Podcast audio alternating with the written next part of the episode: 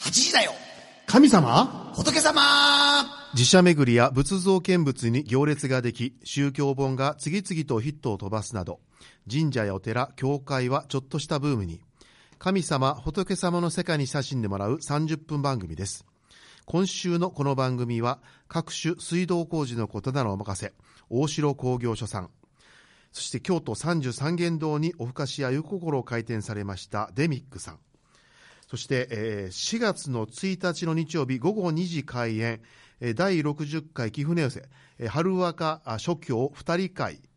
をお運営されてます、貴船寄せさんが支えてくださっています。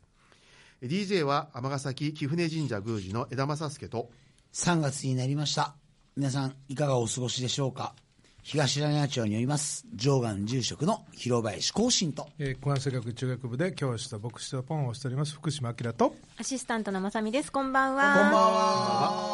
またあの貴船寄せまたすごいですねありがとうございます、ね次スポンサー次へと本当にもうすいませんいやいえいいえつもあの、もうまあね、宣伝させていただきまして全ありがとう然ごでざいまごす。ざいますもうありがとう今ござ回いはます4月なんです。そうなんですあのね、ちょっと3月予定してたんですけど、諸教さんが忙しくて、襲名されてからそう、襲ね。名されて忙しくて、で、今回は4月1日に、あーはそうい、ですなかりました。はいはい、はいそれはエイプリルフールだから嘘じゃないですよねああの、多分お越しいただけると思います。はいわかりましたはい昼のあれですそよう、あね。の、午後2時から開演ですはねい。はい。あの、ぜひお越しください。はい、はいお運びください。えーところでですね、はい貴船神社には秘密の畑があると伺いましはた。い秘密の話えそうですあのは今日小川さんがね、あのまた引き続きゲストでお越しをいただけるんですけども、あの甘いもと言ってですね、尼崎でもとかつて、はいえーさつまいもが作られてたんですね、しかもこのさつまいもは砂地で作るさつまいもですごくあの品質が良くてですね、はい大阪とか京都の料亭でえ食されてたという、まあ、さつまいもなんですね。でただまああの台風とかえー公害でだんだんそういう畑地がなくなってしまって、まあ、しばらくの間は、えーもう全く存在すらなかったんですけども、まあ、公害からの、まあ、復活のイメージの一つとして、まあ、芋が取れる取れたんだということを、もう一回頑張ろうということで、あの国立の施設でそういういろんな野菜を、ね、保管している施設があるん種ですよ芋みたいなやつですか、い芋だけじゃなくてねいろんなもの、でそこで行ってさ甘いもがどういうさつまいもの品種が一番適しているかということを調べて、で尼崎で実際植えてできたものは甘いものにして、ということででだって甘いものし甘いもの焼酎とかいろいろできてますもんね今ね、で10年もうね多分15年ぐらいになるんですかね、復活してで、えーと復活して10年目から貴船神社で甘いも奉納祭をやっていただくんですけども、それに合わせて、えー神社にもちょっとだけ甘いもを植えさせてもらって、で当日子供さんに甘いもを掘ってもらおうと、ただあのほとんどもう本数が少ないので、えー苗の数が少ないので一人一つ一つですね、人内何本かだけねはい、だから1個の子ともう0個の子と、ああそっか、はそっいか、そういう。えで年によって多い時とか少ない時あ、とかそうるんですか、あります。あはい、あの出来がいい時とあかん時で、やっぱり日差しも大事ですね。ちょっと3メーターぐらい、えー南側で建物を陰っていうだけで、全然出来が違う。やっぱりすごい太陽の力は大事なんですすよ。ごいねやっぱり本当にはいはい。まあ、あの貴船神社はそういうふうに甘いも畑あるんですけれども、上岸寺さんとかあとはいポンさん、学校とか今までおられた教会とかで農業に何か関わってきたことってありますか、いやうちは何何も作ってません、はい以上です、まあ人の笑顔をね、人 うん訪れる方の笑顔を作っておらいやいれやるお寺さんですよねで。もあの珍しいと思うんですけどもうあの檀家さんというかあモントさんにあの農業やってらっしゃる方がはいまだ23軒ありますはい、尼崎もね結構特産が多いですもんね,、ねありますお米とか作ってますもんねいやもう少ないですね、はいポンさんは何か教会にいる時は割とね農業をされてる方がぶあのブドウ園をされてたり、広島でしたもんね、えーその前の島根がそういうところがそうか島根だね多かったですね今はあの、まあ、実家が農業してますので京都ものすごいあの取れるんですよねへーだからそれちょうどその店に売るぐらい取れてますね亀岡っていうところ亀岡って結何構をあ作ってらっのしゃるんですか、もうあらゆる野菜と、でお米も作ってます、誰が作ってるんですか。あのち父になりますねちじゃあだから、だからもうそうやってあのそれをちゃんと送ってもらってるんでしょ僕あのだから海外旅行とか行けるんやねやっぱ り職員エンゲル係数が低いからもうこれでよく分かったもんなんでこんな海外旅行ばっかり言ってんのかまなあと思った、らお米は買ったことないですね。ああすごい、はい野菜はえ野菜はその時々のね、時々は。まあ、そんな農業話がね、はいあるところで、はい。えー先ほどね、枝さんもおっしゃってましたけれども、先週に引き続きまして、姫路にあります農業生産法人小川農園株式会社専務で、農村デザイナーとして活躍する小川洋平さんにお越しいただいています。こんばんは。よろしくお願いしますいやいや、でも本当ありがとうございますね。でもよう見ると本当男前ですね。よく見なくても男前いですやよ。ー、もう本当に男前だなと思います。悔しいはな、 い。ねあの先週は大学院ご卒業後に、あの伊勢のおかげ横丁のプロデュース会社ではい企画をされていたっていうお話をね、ちらっとお聞かせいただきま赤しおた。くもちをね、食べ放題。放題ではないじゃないですか。話聞いてないえ。試してない何回じゃないですかそれはその後ですねいやいやいやいや。えはいちなみにこのおかげ横丁の企画は何年ぐらいやったんですか、そうです2年ほどで、ははいい。えっと、その後え、これは自主退職、それともクビになったんですかえーっとありがたいことに寿大社ということで、ほとぶき大社。と言いますのも、奥様がイタリア人なんです、イタリアの方です。その出会いは。なれそめは。はいそうですあの大学の時に、うんまあ、僕和太鼓をしてまして、あ和太鼓。でそはいの和太鼓まあ、京都とフィレンはいイ。タリアのフィレンツェが姉妹都市で,、はいはいで僕の和太鼓チームを連れて、京都にあフィレンツェにあ行かれたんです公演に行った時の受け入れスタッフをしたのがうちの妻だった、えじゃあ遠大根ずっと遠距離恋愛ってことですかそうですねもう本当で、えもう、イタリア語とかペラペラだったんですか、そもう全くだからほんさ一番最初にうん僕、英語全くダメなんですよ、はい学校でも本当一番ダメだったんですけど、まあ、ちょっと見え張って、はい英語いけるでって妻にはいちょっと英語で言ったら、はい初めてその送ってきたメールが長文の英語が来 た恐ろしいぐらい、それも上手に書いてあるらしいんですけど、僕全然それ読めませんから、まあ、今だったらこうクリックしたらね変わるんでその時はなかったので無視してたんですね。読まずに。 読まずにいまだにそれあの怒られますがでもあのその後丁寧なに今度は日本語のメールが来日て本語できたんですか。あじゃあ、あの、もう奥様はも日本語が。いやもう全くダメやったんですけどこう教えてもらいながら一生懸命向こうは練習してですう、ね愛の力ってすごいね。こっちはほったらかしてで、スピードラーニングだね。もちろんあの、農業しながらこのタリア8時だよかスピードランニン グか、もう最高。もうスピードラーニングあ仕ったらこれ込んでますね。いや、なんかすごい、あまもう姫路の漫談家みたいな。仕込んでるな。はいはい、ありがとうございます。そんな受け入れ先でね、おられただけで、そのお付き合いが始まるってあるんですねね、そんなのあり得るんですか。もう本当妻のおかげっていうとしこかろもなが大きんいかおですね聞きしてるとなんか奥様の方がなんかこう積極的積極的な積極的染めバレだったんですね。もう本当妻が、まあ、日本に追いかけてきてくれたっていうことが、追いかけてきてくれはったんですねじゃあ奥さんは太鼓腹が好きなんですか。いやシュシュッとしてはるじゃないですか最初こ全然シュッとう太鼓関係ですね。太鼓関係できたけども、別に小川さん太鼓腹じゃないあそうなんですそうですねねはい痩せてらっしゃる。はえでもい。ごモン結さん婚大き根っか笑いね。自分のこと言ってますえっとご結婚きっかけに移住されるっていうのはもともとそう考えておられたまああのー一度こう世界を見てみたいっていイタリアうをね思いもあって、もう本当、結婚してすぐ無職になって、もう何も計画もなくですね向こうのイタリアに移住するっていうその時でおいくつだったんですかあの時でえ二十うんごろ7ぐらいですかね。何もまだあれですか、えー、と行く頃は英語がベラベラではない、もうもう全然全然まだもう全く妻だの本当妻頼みというかえじゃあその時には奥さんはペラペラえっとねやっぱ僕がイタリア語を覚える妻の日本語の覚えるスピードなんかもう恐ろしく速くて、日本語のスピードラーニング版ってあんねやろな多分。ないの今は日本語で会話されてもうる。もうもうほぼほぼもう100%日本語、 100%。すごいな。で、えっとイタリアでの暮らしっていうのはどうでした、どんな、はい。えっとですね今僕ちょっとほっそりとしてると思うんですけど、イタリア住んでた時は今から15キロから20キロ太ってたんですよ、そんなに。もうでもイタリアに行く前は今より痩せてたので、えおいイタリアに行っえてえ妻の食生父活とがかもう美味しいもんどんどん出してくれるんですねあじゃあもうそのイタリア料理っていうかそれがもうあったんでしょうねもう美味しくて毎日ワインチーズ生ハム オリーパブオイスルタオリーブオイルも食べてたらみるみるうちに太ってはい時々日本に帰ってきたんですけど帰ってきた友達も3度見ぐらいしないと気づいてくれないでいつも「どうしたん?」から始めます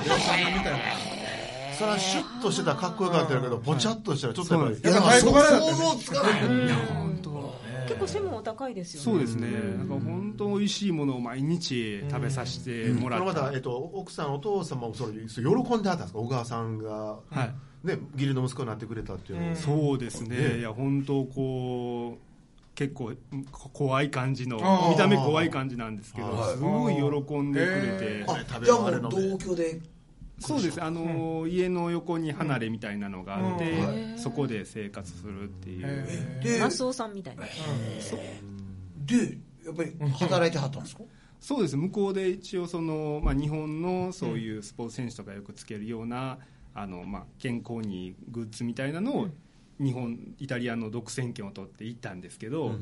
なかなかその思うように、日本の文化とイタリアの文化違いますので、日本ではすごい売れてるものでも、イタリアに行くと、まあ、簡単に言うとイタリアに肩こり文化ってないんですね。ですので日本で肩こりでものすごい売れたものがあって僕もうイタリアに行ったらこれは売れるやろうと思ってしめしめっていったらまず肩こりは分からないですしそのこうねマッサージしてっていういうのも全くないんですだからその辺でこう日本とイタリアのこう文化の違いっていうものにすごいこう宿泊しながらあとどういったその文化の違いにもうギャップ感じましたそうですねやっぱその家族を大切にするっていうのは非常にイタリアは、もちろん日本でもあると思うんですけど、もっともっとあのイタリアに行くと毎週末家族が集まってみんなで必ずおあご飯食べるとか,、はい、だからそういうふうなとこ大ろも家族うんまだまだやっぱそういう昔の古き良き日本みたいなところも残ってたりするっていうのはすごいですでやっぱり一番気になるのはねやっぱりその宗教っていうあはいはいはいはいねああそうですねやっぱりうんバチカンバチカンイタリア自体がねうん一緒にあ本当イタリアに行って一番驚いたのが、こう若いメンバーでワールドカップ見ようとかって集まるんです、で集まって何の話するかって大一番最初に言ったら宗教何って聞かれるんですよおおっと思って、僕は得意分野でした、たまたまね、日本は神仏集合やと思っていう話をすると向こうの人はもうちんぷんかんなんで概なんじゃ念がそれわはとからないですもんね神さんと仏さんがおるんやっていう話をすると向こうの人はかなりでも関心があ興って味深いですねうん、すごいんですえそういう会話は奥様があもちろん通訳を通して 僕も全くもう好きかって言って通訳してもらうっていうあなるほどあの日本文化ってイタリアから見たらどうなんですかそういう宗教的なものも含めて、もうかなり今は日本文化に対しての関心度は高くてですね、結構もちろんあの今のイタリアの若者の人は漫画とかアニメですごい知ってるんです、でもそれを知ったきっかけちょっと深く入ってくるそのイタリア人って多くてですね哲学的なこととか聞いてくるんですね、神さんと仏さんの違いは何なんだとかそういう深いところまで来てきたり、まあ、禅とかあるじゃないですか、なんでお寺でもいろいろ違うんだみたいなことをすごい聞かれたりもしましただからそういう意味ではイタリア人の方がこうなんかほしほ本質を知りたいみたいな追求するようなところは文化としてありましたあのやっぱりイタリアっていうと、はいやっぱりあれですかえカトリックが多いんですか、それともプロテスタントが多いんですかカトリックですよねカトリもッうク断もう断然ですか、そうですねああそうですかえちなみに奥様はカトえリっックとねうちの父親が、あ妻の父が変わってて、一切無宗教だっていうふうにそうだから学校に行くと自分だけその無宗教っていうだからすやっごぱりい少ないですかそういうもうほぼいないんですね、珍しいですねはい、なので妻こう、まあ、キリスト教の学校に行ってたんですけど、そのミサに参加しないのは妻か、その一定のこう仏教でも新興宗教の仏教に入られてる方とかそういう方以外はもうほぼ全員あ参加されてなかった参加あのできだから日本人の持つえー宗教と全く違いますない。ね違う違うでしょうね。本当の純粋な宗教ですよね、で父は自分で宗教を見つけなさいっていう感覚なので。僕たち結婚式は京都の少林院ってお寺でしたんですけど、はいはいその時は全然父も OK ですし、書いてそれ良かったかもしれないですねお父さんが経験なクリスチャンやったら反対されたから。そうそうですね、いや面白いなえっと、イタリアは何年ぐらいイタリアも2年1年半間ぐらいですね、はいもう2年おきに人生ほんまやねすごいオリンピックの半分ぐらいのなんかねすごいサイクルが早いですよね。その頃となんか冬季オリンピックそとあのねすごいなえ、帰国され、帰国されたきっかけは、帰国したきっかけはあのイタリアで、まあ、ルームシューズってスリッパの大きな会社があってそれを日本進出したいっていうことで、まあ、たまたま僕と妻がこうプレゼンをしたらですねその大きな会社が「君たち若者に任せる」って言っていただいて、僕の中ではやっと日本に帰れるとやっぱり日本に帰れなかったもそううやっぱりこう そうなんですよ途中でねパスタがもう食 べ飽きそろそろお寿司も食べたいなと。食べ飽きたパスタを今作って商売してるというあすいません余計なことをしてええまださっきも。何かして片道切符で行ったので何かして帰りの切符を取った時にそういう話が恋しくて。で、まあ、日本に進出するためにあの帰ってきたっていうのがで奥さんの反応どどうだったんですか帰るっていうそうですね妻もまあまあその日本もいいかなっていう形で、まあ、仕事があるんでっていう形で帰ってきたんですで奥様のお父さんの反応ははまあ僕がね日本に帰りた そうにしてたのでその辺はまあ温かく理解があるね。今回は。ちゃんと種まきしてたんですよねこのね、ええで、うえまっくいくようにと、なぜ姫路にはい戻られ、姫路に戻られたんですそよのね仕。事を受け受けて、はい日本に、ねうん戻られまて、ずねはいでいきなり姫路に帰られたんですかそうですねもう姫路に書いてそこで拠点にあのはいで、まあ、関西でマーケティングしましょうと関西の人はそのうん商品にうるさいから、うんじゃあまず東京じゃなしに関西でしましょうって上手にこうプレゼンしてですね、で、まあ、地元の姫路に、まあ、まずそうか、兵庫県生まれですもんそうです、はい姫路が地元ですので、でどうだったんですか商売的には、そうですね、まあ、ある程度あの上手にこう軌道に乗って、へでまあ、あとはもうそれはうん僕もどっちかというとファッション関係のそういうことようり、んまあ、農業がずっとしたかったんでどこかでそまたのこう、二年が来たんですね。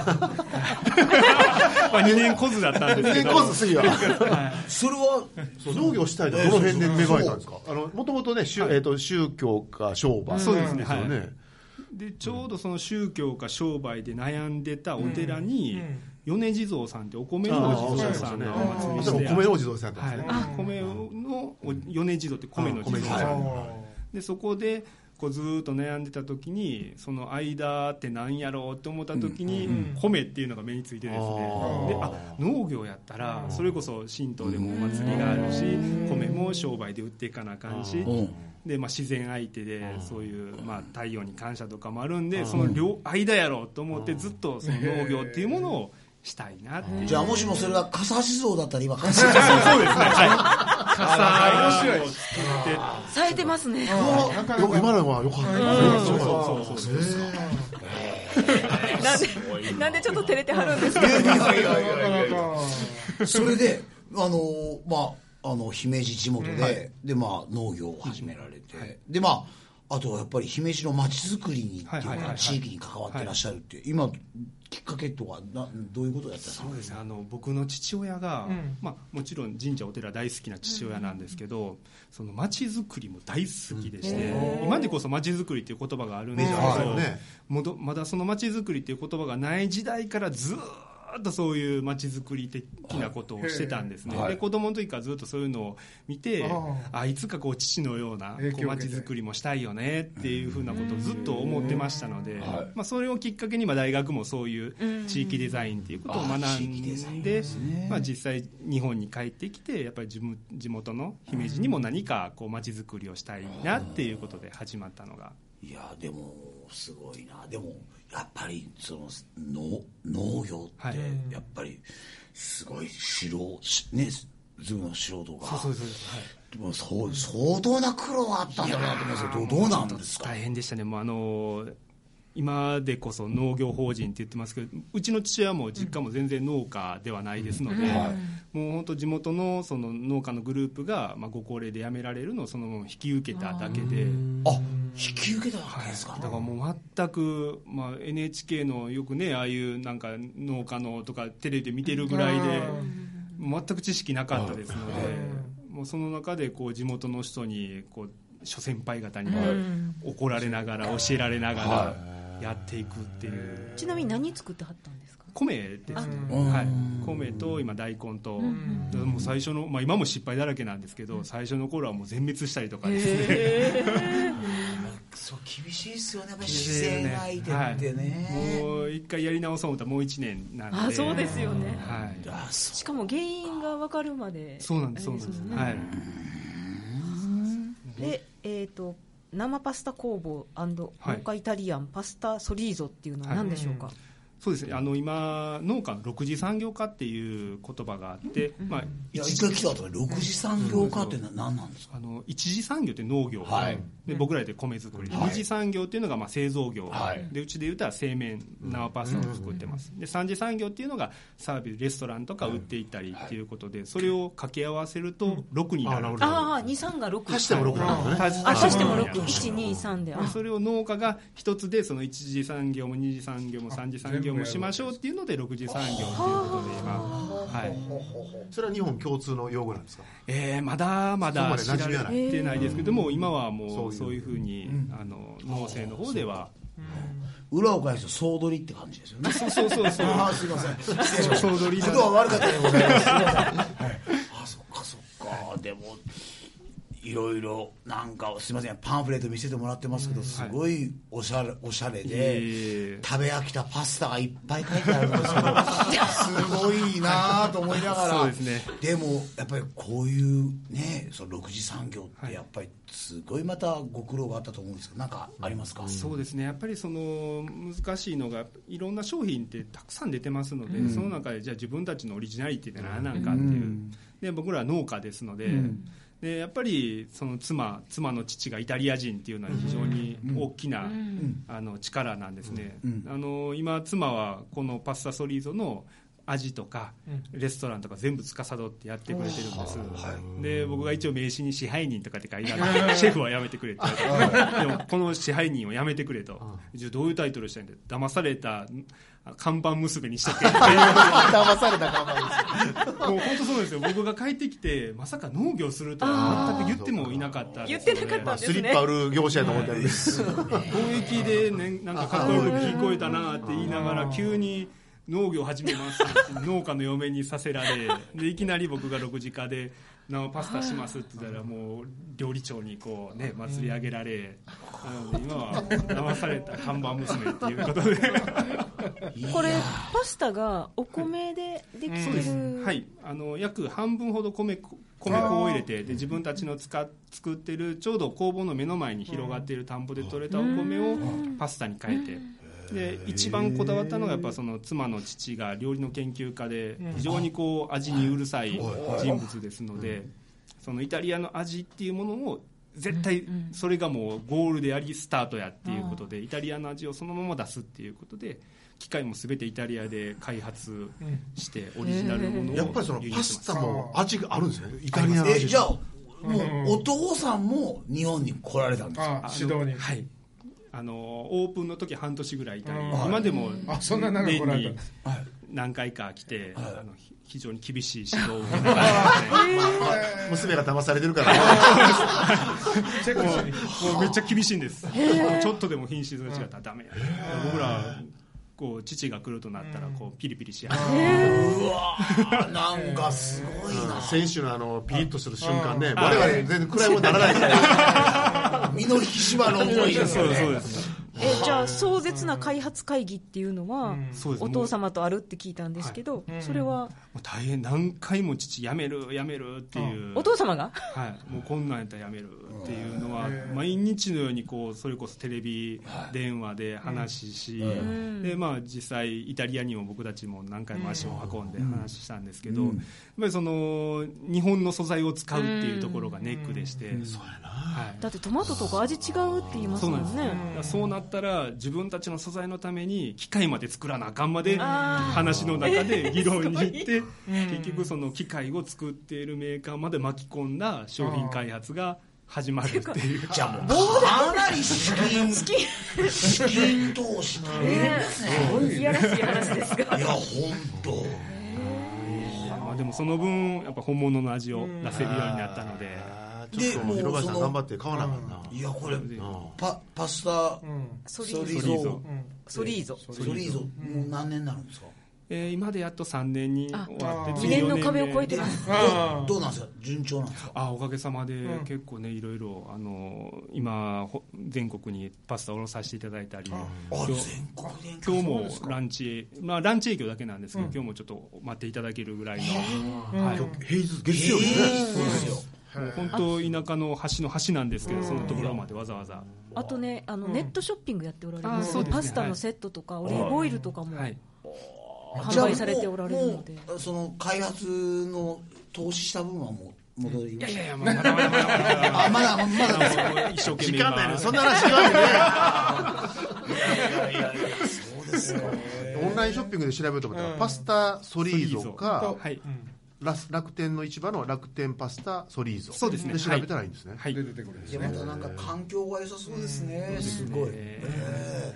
えなんか自然に囲まれたところの中でのそうはいまあね、今のところ2年周期でずっといろんなことにチャレンジされてますけどまあ、あとでは3年過ぎて、はいっていうことは、ねそろそろなんか次の新しい挑戦がねベラベラと言われてます、新しいことはまたせんといてくれ、それは奥様に。 あもうみみんなあに、みんなに社員みんなに言われてます。えでも何か挑戦したいことはごご自身秘めておられる、そうですね、あのこ今こだけの話でねはい、ここだけの内話緒でにしと言うきますと日本農村デザイン研究所っていうのを立ち上げたいなと思ってて、農業にデザインを農村にデザインをっていうことで、これからちょっと今街づくり年なんですねそうですね、はい、あえー、と農村っていう塊自体をもうデザインしてしまう、そうですね、あはい、ーもうちょっと立ち上げようかなって密かに思ってるん大きいですねはいまあ、なかな壮大ですねかい や4家族に言えんわないやでもそれがねすごくいい意味でなんかねでもすごいモデルケースですよね今うんすごいそうあですの、ねはい高齢化で農業やめる方も多いですもんね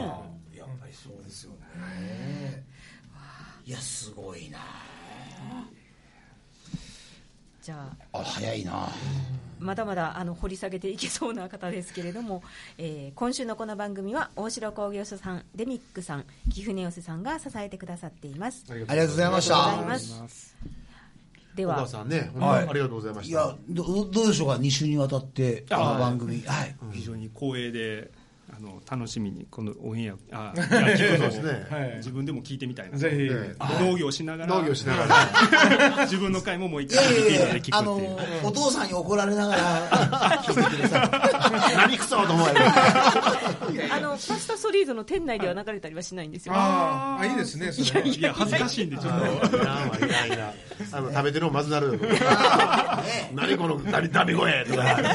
いやいやでも本当にありがとうございましいやいやありがとうございまたすいやもうますますのえーご活躍とまたねあれですねねあのい何年もはい近いうちにこんなこと始めたんですっていうところが新たなニュースがあればねそれがもうぜひ聞かせていただきたい公開収録に行きましょうかあーパスタそうですねパスタ食べにはいねねちょっとあのねほんまにねぜひお伺いしたいですねねいや本当にありがとうございました、はいありがとうございましたあの、はいぜひ商品をお買い求めの方はパスタリゾーソソリーゾごめんなさいソリーゾ、はいで、えっと場所は、えー姫路市の山田町はいそうですですねはいはい、南山田はいはいねということがですねまたぜひ小川さんかっこいいですよでも小川さん、そう普段レストランにおられるんですかえーいたりいなかったありーいたりいなかったりあの田んぼ耕してたりしてますので僕時々電話したら繋がらないんですよ今畑いましたあの田んぼいましたって言ってはい、そんなことがありましたはいはい、はいどうぞい電話のないお時間はいそれでは、えー本当に山さんありがとうございましたありがとうございましたますますのあのご活躍を念じております、はいあ小川さんでしたすいませんはいはいはいそれでは来週水曜夜8時にお目にかかりましょう8時だよ神様仏様小川さんの2年ごとの出演がとても楽しみです。でこの今度は何を立ち上げられるんでしょうか。